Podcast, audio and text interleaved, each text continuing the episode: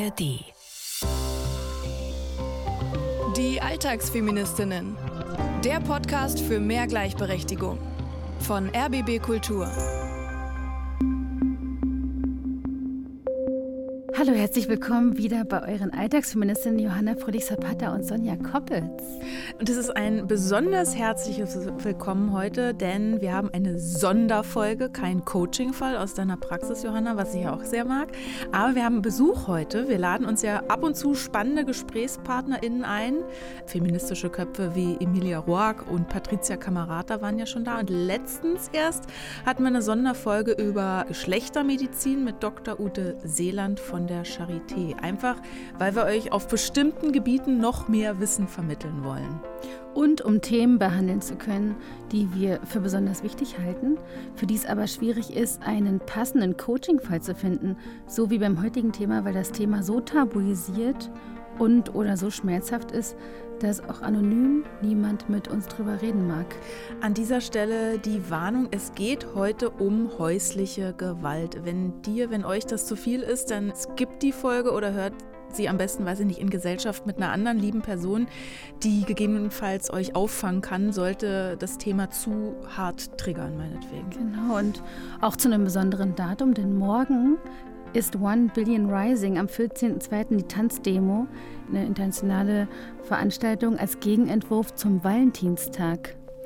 Zugeschaltet ist uns heute jedenfalls Miriam Peters von den Landgrazien. Falls ihr noch nie was von diesem Verein gehört habt, der Verein Landgrazien, der engagiert sich gegen häusliche Gewalt auf dem Land, wie der Name schon sagt, und ist Anlaufstelle für Betroffene. Miriam Peters ist uns zugeschaltet aus. Wo eigentlich? Hallo Miriam. Hi, herzlich willkommen, Miriam. Hi, ich bin gerade im schönen Kreisherzogtum Lamburg in Schleswig-Holstein. Ganz am Anfang will ich noch mal klären, warum der Name Landgrazien, weil das klingt ja erstmal nach irgendwie einer Schönheitswahl auf dem Land zur Weinkönigin oder Landgrazie 2024 oder nach einem sexy Landwirtinnenkalender. Ja, also Land tatsächlich wegen ländliche Räume, aber der Name Grazie steht für äh, die römische Göttin der Anmut und der Schönheit. Und ich dachte so, ja, wenn einfach alle Frauen sich selber als Göttinnen wahrnehmen würden und sich selber so schätzen würden, dann würden sie das auch von anderen Menschen einfordern, dass sie so behandelt werden möchten. Und wenn das tatsächlich so wäre, wenn wir das irgendwie schaffen würden, dann hätten wir viele Probleme nicht. Und ich sehe das tatsächlich als Maßstab an, dass eigentlich jede Frau sich selber als Göttin mhm. wahrnehmen sollte. Die Frauen daran zu erinnern, was macht ihr ganz genau als Landgrazien? Vielleicht musst du es nochmal in einem Satz erklären. Ja, wir bieten Beratung an mit unserem Beratungsmobil, das von außen aussieht wie ein normales Handwerkerauto, aber im hinteren Teil haben wir ein Büro reingebaut und können somit ganz flexibel über die Dörfer fahren zu den Treffpunkten, die wir vorher mit den Frauen vereinbart haben. Und wir machen tatsächlich auch ganz viel Gewaltpräventionsarbeit niedrigschwellig auf den Social-Media-Kanälen. Als Großstadtpflanze träume ich ja eigentlich so vom Vierseithof in Brandenburg, stelle mir das enorm idyllisch und Bullabü-mäßig vor auf dem Land. Aber funktioniert Gewalt gegen Frauen auf dem Dorf anders? Gibt es da mehr Tabus oder, weiß ich nicht, mehr soziale Kontrolle der Täter? Wie sieht es aus? auf dem Land, das sind jetzt meine Erfahrungen, die ich halt eben auch gemacht habe, wird das Thema Gewalt noch mehr tabuisiert als in der Stadt. Also es ist auf vielerorts, wird mir auch gesagt, ja, Miriam, wieso denn auf dem Land? Auf dem Land gibt es doch sowas nicht. So, und man denkt so, warum? Wohnen nur alle schlechte Menschen in der Stadt und auf dem Land nicht? Aber das tatsächlich ist es so die Annahme, weil man das hier so sehr versteckt, dass man wirklich den Eindruck bekommt, dass es das hier eben nicht gibt.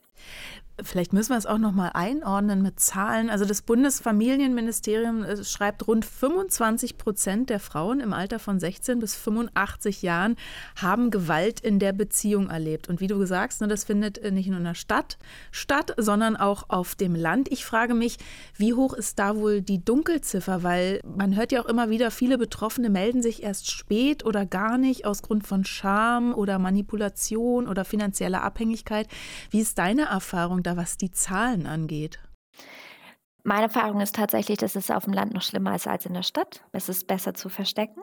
Und ja, wenn man so überlegt, wir sind fast bundesweit die einzigen, die sich auf die ländlichen Räume konzentrieren, fehlt ja auch ganz viel Aufklärungsarbeit, es fehlt ganz viel Öffentlichkeitsarbeit. Hm. Ja, also das ist so meine subjektive Erklärung, dass da tatsächlich auch einfach viel Wachrütteln einfach fehlt und es einfacher eben ist. Wir kommen später noch zu genaueren Zahlen und Hintergründen. Vielleicht magst du noch mal genau erzählen, wie ihr arbeitet. Also ihr fahrt mit einem umgebauten Bus, sagst du, zu den Frauen aufs Dorf, zu einem verabredeten Treffpunkt. Ich denke sofort an eine Art Bibliotheks- oder Blutspendebus. Aber wie sieht der aus? Wie unauffällig oder auffällig ist es? Beschreibt mal euer Einsatzgebiet und was ihr da wie macht. Ja, also bei uns ist es so, erstmal müssen die Frauen sich auf irgendwelchem Kanal bei uns melden und dann findet erstmal ein Vertrauensaufbau statt und wenn gewünscht, äh, treffen wir uns dann halt eben auch persönlich. Und unser Beratungsmobil sieht so aus, dass man wirklich denkt, da fährt jetzt ein Grillwagen zum Beispiel durch die Gegend. Also man kann nicht im Ansatz erahnen, dass da hinten ein Büro reingebaut ist.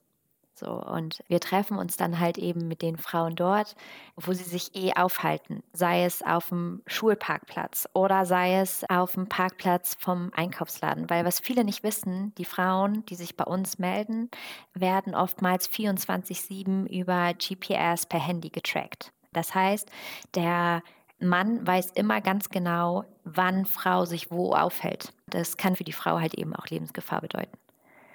Dann unterhalten wir uns einfach nur erstmal. So und überlegen, was möchte Frau überhaupt? Na, was sind ihre Ziele? Was sind ihre Wünsche? Was sind auch ihre Erwartungen an uns? Und gucken dann, ob wir zusammenkommen, ob wir unterstützen können. Oder braucht die Frau nur Informationen und sagt, hey, da denke ich erstmal drüber nach.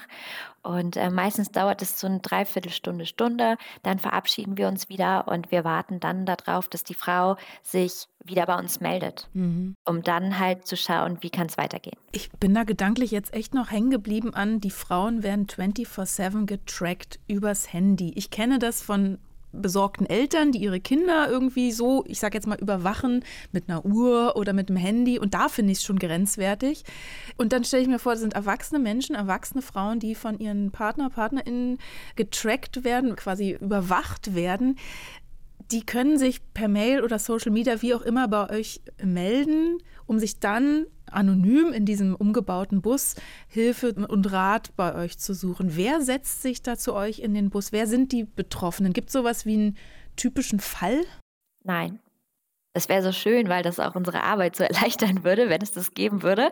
Mhm. Aber nein, es sind alle Frauen von allen Milieus, tatsächlich auch vom allen Alter her. Also die jüngste war 15, die sich bei uns gemeldet hat. Oh. Ähm, die älteste schon über 80, die gesagt hat, so, jetzt ist Feierabend.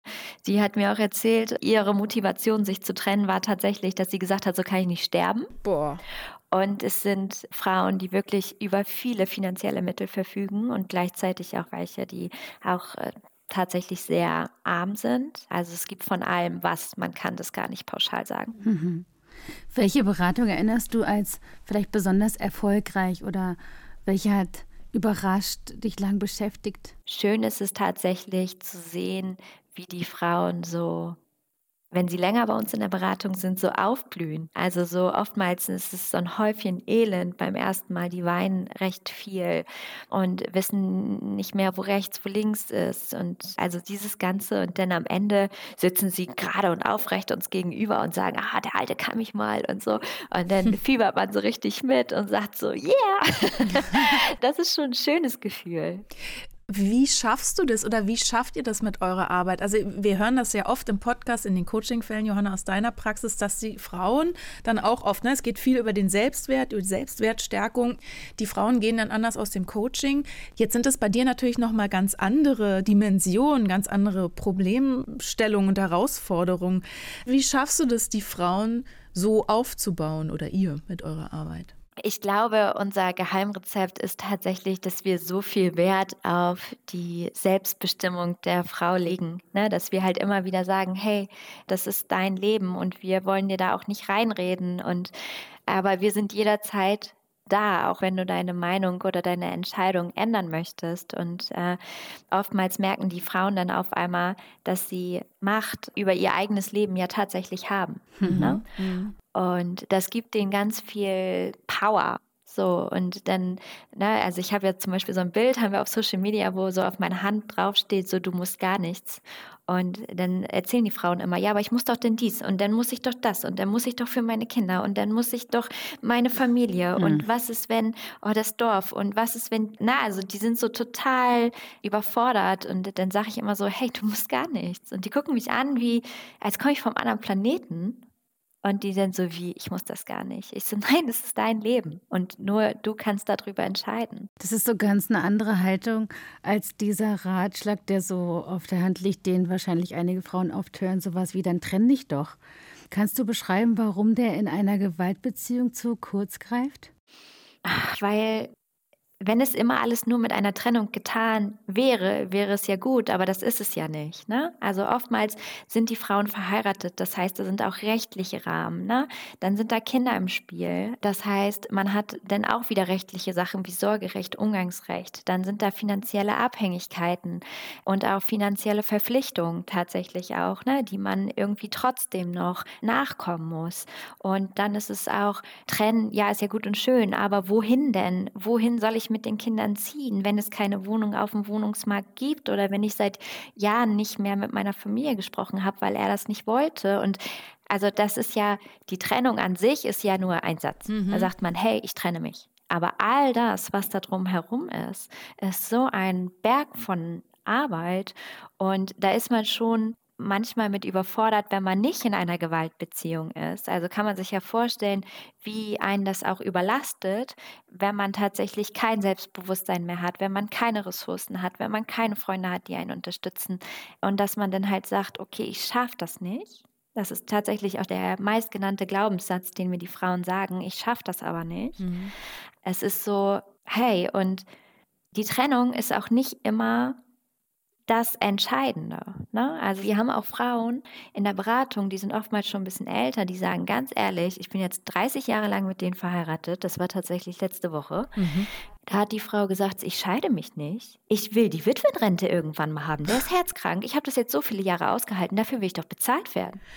Das kann ich total nachvollziehen. Und trotzdem, wenn wir nochmal bei diesen, ja, bei einer Trennung bleiben, ich frage mich die ganze Zeit, weil ihr hattet ja auch einen Fall schon mal, da stand die Frau schon mit gepackten Koffern da. Was passiert denn mit den Frauen nach der Beratung bei euch? Also wo können sie denn hin? Wir können unterstützen, damit einen Frauenhausplatz zu suchen. Wenn Frauenhäuser alle voll sind, haben wir das auch schon hingekriegt, über Spenden eine Ferienwohnung irgendwo anonymisiert anzumieten für einen gewissen Zeitraum, bis wir eine Wohnung gefunden haben. Also da gibt es flexible hm. Lösungen und tatsächlich auch einfach tolle Menschen, die uns da auch finanziell unterstützen. Und ja, das natürlich, wo die Frau mit Koffer bei uns stand, da waren wir auch im ersten Moment ein bisschen überfordert. Also wir hätten uns das sehr gewünscht, dass sie mhm. vorher wenigstens Bescheid sagt. Aber gut, das haben wir auch geregelt. Ne? Dann ist halt wirklich Krisenmodus. Wir verständigen das ganze Team und Freunde und die uns noch unterstützen und sagen, hey, hier Alarmmodus, wir müssen jetzt eine Frau unterbringen, die kann nicht mehr zurückgehen. Und alle sitzen am Telefon, alle telefonieren und unterstützen dann halt einfach. Ja. Und irgendwie findet man schon eine Lösung. Da unterstützt ihr zu gehen. Was ist denn eigentlich mit diesem Grundsatz, wer schlägt, geht, der eigentlich laut Gewaltschutzgesetz gilt? Das können wir auch in den Shownotes verlinken. Kannst du dazu noch mal was sagen? Ja, aber eigentlich denke ich, müsste der, der schlagende Partner abhauen. Ne? Eigentlich müsste der schlagende Partner abhauen und sich eine Ferienwohnung suchen oder was. Das klingt ja fast nach Zeugenschutzprogramm, was ihr auf die Beine stellt. Ja, also wer schlägt, der geht, ist immer gut gesagt, ist aber tatsächlich vor allen Dingen in den ländlichen Regionen nicht oft umsetzbar, weil es stellt halt keine 24-7 Sicherheit dar. Also auch wenn die Polizei kommt und es wird ein Platzverweis ausgestellt, dann geht er vielleicht irgendwo hin, ist gut und schön, Frau kann dort leben bleiben, wo sie lebt. Wenn er jetzt aber, und das ist wirklich schon passiert, ne, also das denke ich mir jetzt nicht aus, kommt und die Frau erschießen will, so schnell ist die Polizei gar nicht da und besonders nicht in ländlichen Regionen, weil die muss ja auch jemand verständigen. Mhm. Also es gibt keinen Schutz dann. Und man muss sich darauf verlassen, dass er sich an die Ordnung, ähm, an den Platzverweis hält. Und das tun sie meistens nicht. Mhm. Jetzt habe ich diesen Mordversuch im Kopf, aber an der Stelle mal ein paar Hintergrundinfos und Fakten zum Thema häusliche Gewalt. Was gehört denn alles zu häuslicher Gewalt? Genau, da sagt man ganz klar, alle fünf Gewaltarten gehören dazu. Das ist einmal die physische, natürlich auch die psychische, die soziale, die ökonomische und die schlimmste Art von Gewalt, die sexualisierte Gewalt. Mhm. Vielleicht können wir auf diese einzelnen Gewaltarten, sage ich ja noch, noch mal ein bisschen genauer eingehen. Wenn wir jetzt bei körperlichen und sexuellen Übergriffen sind, das können sich ja viele als Gewalt vorstellen. Ja, im Käseblatt steht dann danach vielleicht irgendwas mit äh, Eifersuchtsdrama ja, oder ja. Familientragödie. Warum ist es wichtig, Dinge wie Gewalt beim richtigen Namen zu nennen? Weil das ist der erste Schritt, diese ganze Gewaltthematik zu enttabuisieren und halt eben nicht mehr schön zu reden. Ne? Also Gewalt ist Gewalt. Und wenn ein Partner seiner Partnerin verbietet, mit gewissen Menschen Kontakt zum Beispiel zu haben, das fällt unter sozialer Gewalt, dann überschreitet er eine Grenze und er nimmt ihr gewaltvoll, oftmals durch psychische und physische Gewaltandrohungen ihr Recht auf selbstbestimmtes Leben. Du sagst, jede Frau kann betroffen sein, aber es scheint auch wie so ein Muster toxischer Gewaltbeziehungen dann in den Beziehungen so zu funktionieren.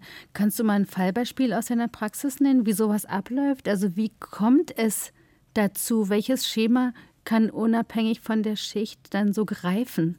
Genau, also das wissen halt tatsächlich ganz viele nicht oder sie sind sich dessen nicht so bewusst, dass alle Gewaltausübung etwas mit Machtherstellung und Machtmissbrauch zu tun haben. Also es geht nicht um Strafe in erster Linie, es geht nicht um sexuelle Lust oder ähnliches, sondern es geht um Machterhalt. Mhm. So. Und wie kann man Frau am besten klein halten und seine eigene Macht groß halten, indem man zum Beispiel immer schlecht redet, was Frau macht?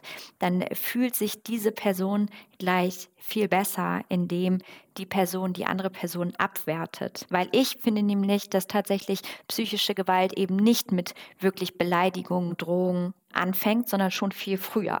Nämlich viel früher mit nämlich, hey, ich aus Just und Dollerei möchte ich, dass du mich anflehst, dass ich wieder lieb zu dir bin. Also schweige ich dich jetzt einfach mal eine Woche lang an. Mhm. Oder ich rede all das schlecht, was du machst. Ich gebe dir für alles die Schuld nur damit ich nie die Verantwortung für irgendetwas trage, weil ich bin vollkommen perfekt und so erhalte ich meine Machtstellung aufrecht. Mhm. Einfach und subtil und deswegen bekommen es die Frauen auch im ersten Moment nicht mhm. mit. Das heißt also ein schleichender Prozess. Es geht über einen ganz langen Zeitraum und dann oftmals kommen so die anderen Gewaltarten dazu und das vermischt sich. Und da ist, kommt dann auch wieder so Zuckerbrot und Peitsche funktioniert da wunderbar. Wenn eine Frau dann doch nicht so funktioniert oder sagt, oh, ich möchte mich trennen, dann kommt auf einmal wieder, aber du bist doch mein Liebling. Und Frau ist so verwirrt von all dem, was sie vorher an psychischer Gewalt erlitten hat, sagt sie, oh Gott, ja, er liebt mich und diesmal meint er das doch ernst und ich habe mir das ja vorher auch vielleicht alles nur eingebildet, so und dann sind sie wieder zusammen und haben sich wieder vertragen. Und dann kommt nach einer Zeit später wieder die Peitsche raus und äh, Frau ist dann wiederum verwirrt. Und ganz oft rufen Frauen uns auch an und fragen, Miriam, mhm. war das überhaupt schon Gewalt? Ich, ich kann es überhaupt gar nicht einordnen. Mhm. Sag uns mal vielleicht fünf ganz frühe Warnsignale an der Stelle. Auch so, um das ganz handfest zu haben. Du hast so beschrieben, wie so eine Abwertung stattfinden kann. Na geh, was redest du denn? Aber was wären denn so allererste Warnsignale? Er redet immer alles schlecht, wenn du zum Beispiel von deinem schönen Tag oder deinen Erfolgen auf der Arbeit erzählst. Und dass es alles nichts wert ist. Und äh, also da ist schon bei mir alles irgendwie alle Alarmglocken an. Eine andere Sache ist, dass er ihr verbietet, mit gewissen Menschen Kontakt mhm. zu haben, weil er darüber entscheiden möchte, was ihr gut tut. Das weiß man ja am besten eigentlich selber, was einem gut tut und was nicht. Mhm. Ähm, ja, auch ist einer der gefährlichsten Momente, die Frauen eintreten können, ist tatsächlich, wenn er sagt, nö, nö, du brauchst kein eigenes Konto. Das kann alles bei mir bleiben. Ähm, wir teilen uns da schön gerecht auf und so. Ja, das wäre ja auch unromantisch, einen Ehevertrag aufzusetzen, sagen dann ja auch viele, warum, das brauchen wir doch gar nicht. Haben wir auch schon oft im Podcast drüber gesprochen, warum das auch so wichtig ist. Ja, das ist halt so, dann nehme ich halt immer so das Beispiel vom Regenschirm. Ne? Also wir alle haben Regenschirm zu Hause, irgendwo, der einstaubt, weil es uns das einfach ein gutes Gefühl gibt, dass falls wir im strömenden Regen raus müssen, wir was haben.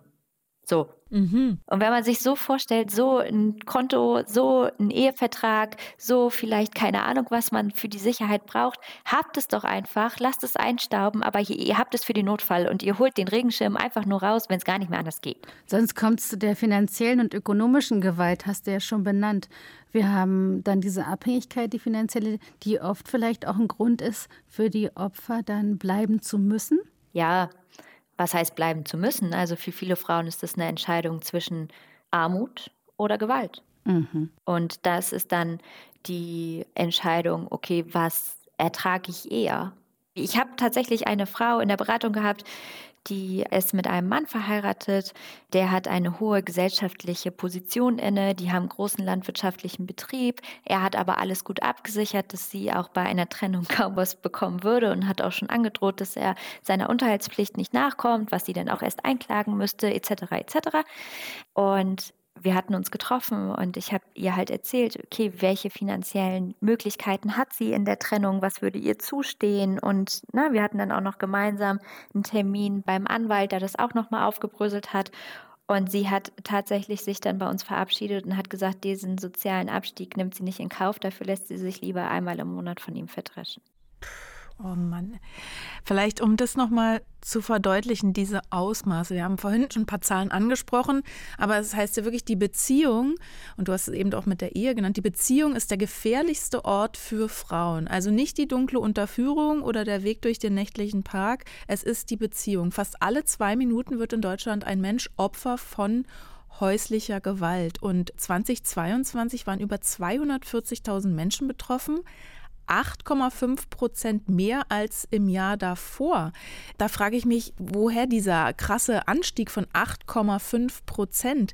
Also hat die häusliche Gewalt zugenommen? Warum? Wir sind ja erst seit 21 auf dem Markt, wenn man das so sagen kann, aber wir hoffen auch die ganze Zeit, dass es doch jetzt mal weniger werden muss. Ne? Also wir haben ja während Corona gestartet und das war absolute Katastrophe. Also man sagt, die Wahrscheinlichkeit steigt, so mehr Risikofaktoren hinzukommen. So sagen wir mal, man hat eine kleine Bude und alle sind zu Hause, so dann hat man vielleicht noch Kinder und Kinder sind ein Risikofaktor, weil Kinder nun mal anstrengend sein können. Ich bin selber Mutter, habe zwei Kinder, ich liebe meine Kinder, aber trotzdem sind kleine Kinder Kinder, vor allen Dingen kleine Kinder, auch einfach anstrengend. Mhm.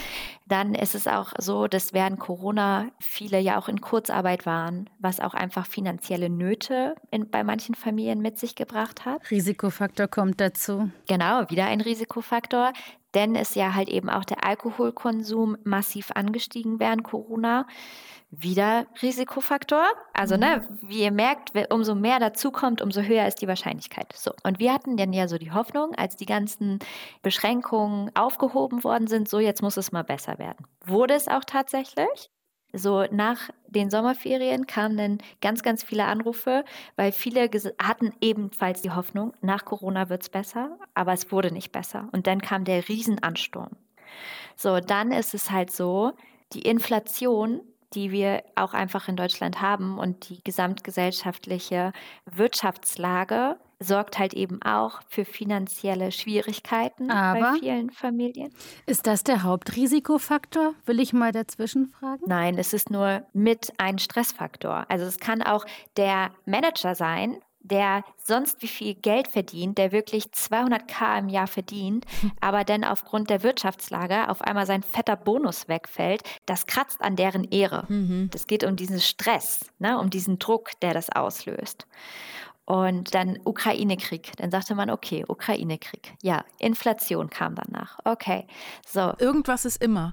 Ne? Und das ist ja alles kein Grund, äh, die Frau zu verdreschen. Sage ich jetzt mal ganz krass. Nee, aber es ist ja seit Corona, ist die Welt ja in Krisenmodus. Dann spielt die Politik auch noch verrückt. Dann gibt es auch noch diesen scheiß Rechtsruck, was ja auch Panik und Stress ausübt mhm. oder manche sich bestätigt fühlen in ihrer Weltansicht. Also es ist ja einfach keine Ruhe. Und ich bin der Meinung, dass das dazu führt, dass das immer mehr wird. Und vor allen Dingen auch perverser perverser in den Ausübungen. Und du sagst auch gerade, ja, es ist eben nicht nur der Armutsfaktor, sondern es ist vor allem der Stress, beziehungsweise sind alle Schichten davon betroffen. Susanne Kaiser stellt in ihrem Buch Backlash die neue Gewalt gegen Frauen die Theorie auf, dass gerade selbstbestimmte Akademikerinnen eine wachsende Opfergruppe darstellen.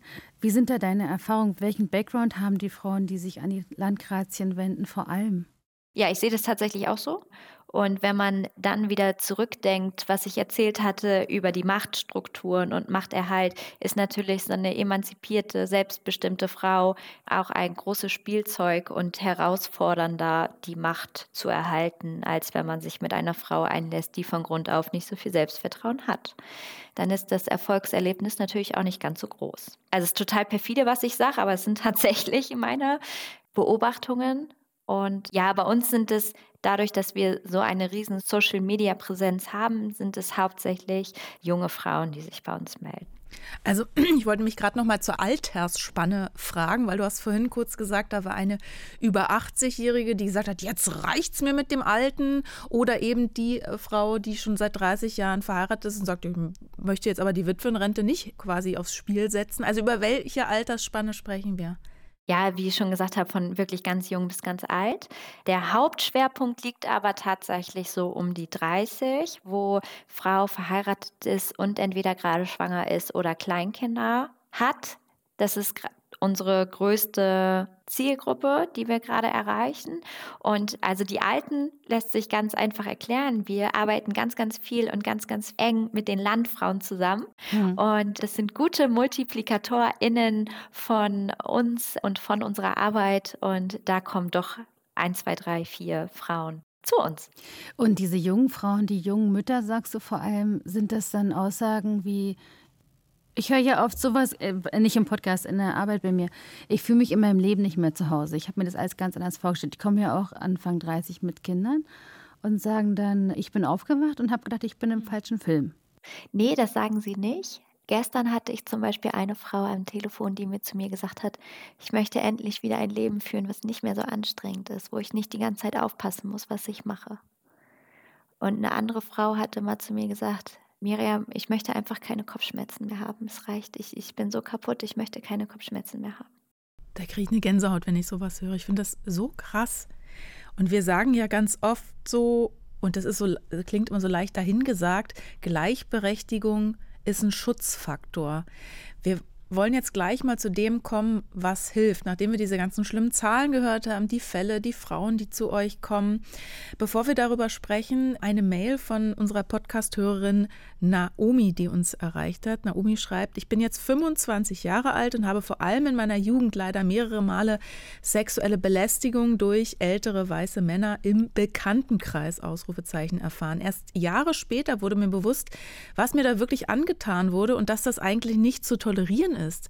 Ich frage mich, schreibt Naomi weiter, ob es an meinem Elternhaus liegt, in dem ich aufgewachsen bin. Mein Vater hatte das Sagen über alles.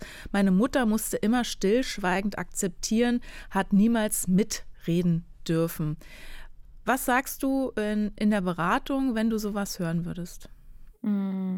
Dass ich es äh, gut verstehen kann, dass sie das eben nicht einordnen konnte. Dass sie es nicht einordnen konnte aufgrund ihrer Biografie in der Familie, weil es natürlich, man nimmt das als normal an, was man halt zu Hause vorgelebt bekommt. Aber es ist halt eben auch in unserer Gesellschaft mit den verhärteten Stereotypen, wie Frau und Mann sich zu benehmen haben, wird es einem auch so vorgelebt. Und dann kommt noch hinzu, dass kaum ältere Menschen mit Kindern, Jugendlichen über Gewalt sprechen und das schon in frühen Jahren zu enttabuisieren. Und ich bin der Meinung, das müsste schon im Kindergarten passieren. Das, das sorgt halt dafür, dass man es wirklich nicht erkennt. Und das ist ja das, das beste Täterschutz, den es gibt, weil wenn Frau nicht weiß, was er da Blödes anstellt, wie soll sie sich dagegen wehren? Die Berliner Familienrechtsanwaltin Ascha Hedayati, die hat ein Buch geschrieben, das heißt Die stille Gewalt und darin wirft sie dem Staat vor, Frauen im Stich zu lassen. Sie sagt, Gewalt gegen Frauen wird vom Staat nicht nur zu wenig bekämpft, die Täter würden sogar strukturell bevorteilt. Müsste sich der Staat, also jetzt mal über eure Arbeit hinaus, ne, müsste sich nicht eigentlich der Staat mehr in Privates einmischen? Wie sind da eure, deine Erfahrungen da mit der Politik, wenn es um die Unterstützung vielleicht auch eurer Arbeit geht? Ich sehe das gar nicht als Einmischen, sondern wir haben Rechte in Deutschland und der Staat ist dazu verpflichtet, diese vollumfänglich für alle Menschen zu gewährleisten. Und das tut er nicht. Warum macht er da vor diesen Familienidealbildern Stopp? Weiß nicht, für mich äh, ist das oftmals so wie so ein rechtsfreier Raum mhm. Familie. ja, ist halt einfacher, ne? Alles, was da passiert und Tür und Gardinen zu, kriegt der Staat nicht mit. Also, was er nicht mitkriegt, dafür muss er auch kein Geld aufwenden, weil in der Politik geht es ums Geld. Also, mhm. Äh, ne, das ist für mich der einzige Grund, warum Staat nicht mehr macht. Weil er halt sagt, das ist nicht unsere Priorität, dafür wollen wir kein Geld ausgeben. Da hast du ja, oder da habt ihr als Landgrazin ja auch ganz eigene Erfahrungen gemacht, weil du gerade auch das Thema Geld ansprichst. Ich dachte ja, ja klar, ihr werdet von der Kommune unterstützt und vom Land und vom Bund und überall kriegt ihr Geld her, weil ihr so wichtige Arbeit leistet und weil die Zahlen ja wirklich dafür sprechen, dass es ein riesiges Problem ist in unserer Gesellschaft, eben diese häusliche Gewalt. Wie sind deine Erfahrungen, wenn ihr auf die Politik zugeht? Ja, wir haben das jetzt zweieinhalb Jahre versucht, öffentliche Gelder zu akquirieren und wir sind daran gescheitert. Es hat nicht geklappt, weder auf Bundes- noch auf Landes- noch auf kommunaler Ebene, sodass wir jetzt dazu uns strategisch entschieden haben, dass wir uns zu 100 Prozent aus Stiftungen und Spendengelder finanzieren, um einfach unsere Ressourcen zu bündeln. Aber tatsächlich, ich habe, was die politische Arbeit betrifft, sehr viele negative Erfahrungen gemacht. Vielleicht magst du kurz berichten, also wie. Warum? Was kriegt ihr da zu hören? Erst wurde zu uns gesagt, nee, wir können das nicht finanzieren, weil wir wissen ja gar nicht, ob dafür Bedarf ist. So, dann haben wir ein Jahr lang gearbeitet, haben die Zahlen vorgelegt und haben gesagt, hey, hier ist der Bedarf, wir können es nachweisen. Und dann wurde gesagt, nee, die haben wir uns nur ausgedacht. Wow. Und das ist die höchste Form der Gewalt, einfach zu negieren, dass es das Problem gibt. Gaslighting. Ja. Und man, man steht da nur und denkt so, okay, was soll ich denn jetzt daraufhin sagen? Die beschuldigen mich gerade, dass ich hier lüge. Das ist ja, also, äh, das klingt jetzt voll, voll witzig, also witzig nicht, so absurd, dass man fast drüber lachen möchte. Äh, das ist ja was wie Gaslighting. Ich meine, da gibt das Bundesfamilienministerium Zahlen raus. Hallo? Der Bund gibt Zahlen raus. Hier und so und so ein Anstieg der häuslichen Gewalt. Da sieht man ganz klar, die Frauen sind die größte Opfergruppe. Und dann sagt jemand auch aus der Politik, ja, nee, also das ist ja kein Problem. Das sehe ich jetzt ja ganz anders. Ja, und also das ist so eine Anekdote, die ich auch immer erzähle, was das so veranschaulicht, wie furchtbar das ist. Ich war mal beim Sozialausschuss hier Kommune und dann habe ich halt das Projekt vorgestellt, schon wieder. Und dann hat ein junger Politiker mich gefragt, ja, Frau Peters, über was reden wir denn hier überhaupt? Und ich so, ja, über all das, was ich gerade erzählt habe, ne? Mhm. So über all das. Und sagte er, ja, er weiß die beste Lösung. Und ich so, aha. Sagte er so, ja, die beste Lösung wäre doch einfach, wenn Frauen sich mal nicht so anstellen würden, dann hätten wir das Problem ja gar nicht. Oh Gott, ich falle gleich vom Stuhl. Wir müssen gleich über, äh, über handfeste und praktische Lösungen sprechen. Sonst ja. kriege ich zu viel. Ja, ja über was Schönes, ja so. ne? Über was Schönes. Ja, ja. ich auch. Weil da kommen wir offenbar nicht weiter bei der Politik. Also lass uns zum Ende wirklich handfest werden, was den Betroffenen hilft. Ich frage mich die ganze Zeit, weil darüber sprechen wir ganz oft in unserem Podcast, dass Gleichberechtigung eben, wie gesagt, ein Schutzfaktor vor häuslicher Gewalt wäre. Inwiefern und wie erreichen wir das? Gleichberechtigung fängt ja schon mal damit an, dass wir alle über unsere gleichen Rechte Bescheid wissen. Weil Aufklärung. Die Männer erzählen einem auch ganz oft was und es stimmt einfach nicht. Also es stimmt nicht. Und man denkt so, hä, ich habe doch auch meine Rechte. Was, was erzählst du mir hier ein vom Pferd? So. Und nicht nur Aufklärung, sondern Frauen, beschäftigt euch bitte mit den Thematiken. Zum Beispiel, wenn ihr jetzt eine Frau jetzt ein Gemeinschaftskonto habt es ist ja okay. Jeder hat ein selbstbestimmtes Leben, jeder kann für sich die Entscheidung treffen. Aber überlegt euch, was für mögliche Konsequenzen das für euch bedeuten könnte und trefft bitte daraufhin die Entscheidung. Informierte Entscheidung so. treffen. Ja, ne, so macht euch Gedanken darum. Und was aber am meisten tatsächlich hilft, und das richtet sich jetzt an die Mütter, ist, redet mit euren Kindern darüber. Redet mit euren Kindern Jungs und Mädels darüber, was Stereotype sind. Bringt euren Kindern schon von klein auf bei, dass Frauen nicht das schwache Geschlecht sind und dass Männer auch Gefühle haben dürfen und auch traurig sein dürfen. Also all dieses Ganze und nicht nur Wut zeigen dürfen. Ne? So, das ist das, was wir tatsächlich als erwachsene Person machen können, damit die nächste Generation besser davor steht. Ja, was wir grundsätzlich machen können, um auf lange Sicht hin zu verändern. Jetzt frage ich mich nochmal, was hilft Betroffenen wirklich in einer Akutsituation?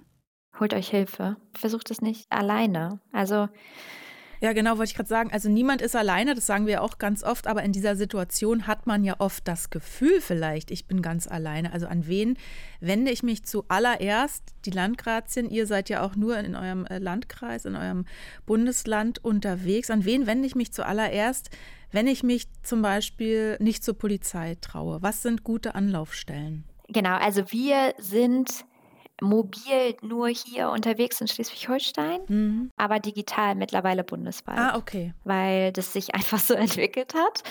Also natürlich können Sie sich immer bei uns melden, aber es gibt auch andere Beratungsstellen vor Ort, wo man anrufen kann. Ähm, Hilfetelefon zum Beispiel. Ja, Hilfetelefon Klar. Wir verlinken auch einiges in den Shownotes. Welchen Rechtsschutz haben Opfer denn? Also was regelt das Gewaltschutzgesetz? Da ist ja was schwarz auf weiß aufgeschrieben. Ähm, ihr seht, ich bin sehr begeistert von diesem Gewaltschutzgesetz. Ja, okay. ja, es, ist, es hört sich ganz gut an, aber es ist halt nicht umsetzbar. Also vielerorts. Es ist nicht nur nicht stark oder scharf genug umgesetzt, es ist oft nicht umsetzbar, sagst du. Es geht an der Realität der Betroffenen vorbei? Ja, und auch an den örtlichen Infrastruktur und Begebenheiten. Mhm. Spielen wir doch mal ähm, so kurz vorm Ende nochmal Wünscht dir was, Miriam? Also Familienministerin Lisa Paus, die hat ja ziemlich viel auf den Weg gebracht. Investitionsprogramm gemeinsam gegen Gewalt an Frauen heißt das. Was wäre aus deiner Sicht, aus deiner Praxis noch nötig? Also das Investitionsprogramm hat sie nicht auf den Weg gebracht, sondern sie hat es nur verlängert, bevor es vorher gekürzt wurde. Ne? Also, okay, ja. Ähm, also Lisa Paus mhm. macht für mich mhm. nichts anderes als Symbolpolitik. Mhm. Sie nimmt kein Geld in die Hand. Und was ich mir wünschen würde, ist halt einfach, dass der Politik auch Frauen einfach Geld wert sind. Puh. Oh, ich bin einfach, ich bin platt. Ich mag deine Aussagen sehr. Ich habe den Eindruck, dass es, bis es soweit ist, noch sehr viel Arbeit gibt. Wir werden natürlich eure Arbeit, auch die wichtige Arbeit der Landgrazien verlinken. Auch hiermit nochmal einen Spendenaufruf machen. Vielleicht kannst du uns kurz abreißen, wie das funktionieren kann. Also wenn uns jetzt jemand hört, der die sagt, ich habe Lust, das zu unterstützen, ich habe eine größere Unternehmung, ich möchte jetzt mein Geld wenigstens, wenn die Politik schon keins in die Hand nimmt, in diese Richtung pumpen. Wie geht das? Ja, am besten einmal auf unsere Website gehen. Da steht schon recht viel. Und sonst, falls man nicht fündig wird, was ja durchaus sein kann, einfach anrufen mhm. oder eine E-Mail schreiben. Also wir sind nahbar und wir sind erreichbar für alle Menschen. Außer für die rechten Säcke. Aber sonst sind wir erreichbar. Die rechten Säcke hören uns auch nicht, glaube ich. Wow, wir sind ja für Gleichberechtigung, nicht wahr? Und, und welche Beträge äh, helfen euch da? Also geht ein Fünfer, braucht ihr 50, 500, 50.000 Euro? Oder freut euch über jeden Cent? Wir freuen uns über jeden Cent, weil es macht, also ganz viel Kleines kann ja auch zu einer großen Masse führen. Und es zeigt halt eben auch die Solidarität zwischen Frauen. Also die meisten, die bei uns spenden, sind halt eben Frauen. Und da haben wir mal eine Umfrage gestartet, warum sie denn spenden. Und die sagen tatsächlich, ja, weil ich Frauen unterstützen möchte, weil ich natürlich was Gutes tun möchte, aber weil die Solidarität zwischen Frauen, wenn die Politik, die so männerbelastet ist, es schon nicht tun, dann machen wir Frauen es eben alleine. Und es ist so eine große Macht. Und da sind wir wieder bei der Macht. Also, dass wir selber uns auch einfach unsere Macht wieder zurückholen im Namen aller betroffenen Frauen und dass wir dem ein Ende setzen. Also mehr Infos zu eurer Arbeit gibt es auch auf dem Landgrazien Insta-Account. Ihr habt eine Internetseite, sagst du? Ja. Und ja, ich, oh, ich, ich sage vielen Dank, dass du bei uns warst. Ich finde, das ist ganz schön starker Tobak. Äh, für deine Arbeit habe ganz herzlichen Dank, dass du heute bei uns zu Gast warst. Danke für die Einladung und danke, dass ihr dem Thema Gehör verschafft und somit auch Gehör verschafft von allen unsichtbaren betroffenen Frauen, die es so in Deutschland gibt. Auch von meiner Seite vielen, vielen Dank, Miriam, für eure starke Arbeit. Sehr gerne, danke. Tschüss. Tschüss. Tschüss. Am Ende gibt es wie immer noch einen Hörtipp für euch und diesmal ist es ein True Crime Podcast, in dem es um das dramatische Ende einer Liebe geht. Das natürlich nicht um zu schocken, sondern um hörbar zu machen, was im Extremfall aus häuslicher Gewalt werden kann. Es ist der Podcast vom Bayerischen Rundfunk unter Verdacht. In Folge 35 geht es um Bianca und Daniel. Die sind schon viele Jahre ein Paar, doch mit der Zeit gibt es Probleme in der Beziehung. Bianca trennt sich, aber Daniel will die Trennung Trennung nicht akzeptieren und eines Nachts eskaliert die Situation. Bayern 3 True Crime unter Verdacht heißt dieser Podcast, äh, findet ihr in der ARD Audiothek und überall, wo es Podcasts gibt. Ja, und damit verabschieden wir euch bis in zwei Wochen. Morgen ist Valentinstag, aber wir haben gehört, wir haben wenig Grund zu feiern und stattdessen gehen wir doch auf die Tanzdemo in mehreren deutschen Städten als Gegenentwurf zum Valentinstag zu One Billion Rising. Wir feiern aber, dass wir uns in zwei Wochen wieder hören. Ich freue mich drauf. Bis dahin. Tschüss. Tschüss. Die Alltagsfeministinnen. Der Podcast für mehr Gleichberechtigung. Eine Produktion von RBB Kultur für die ARD mit Sonja Koppitz und Johanna Fröhlich-Zapata. Redaktion Franziska Walser und Romy Sigmüller. Sounddesign Patrick Zahn und Kevin Kastens. Aufnahme und Mischung Christine Schöniger. Alle Folgen gibt's kostenlos in der ARD Audiothek und überall, wo es Podcasts gibt.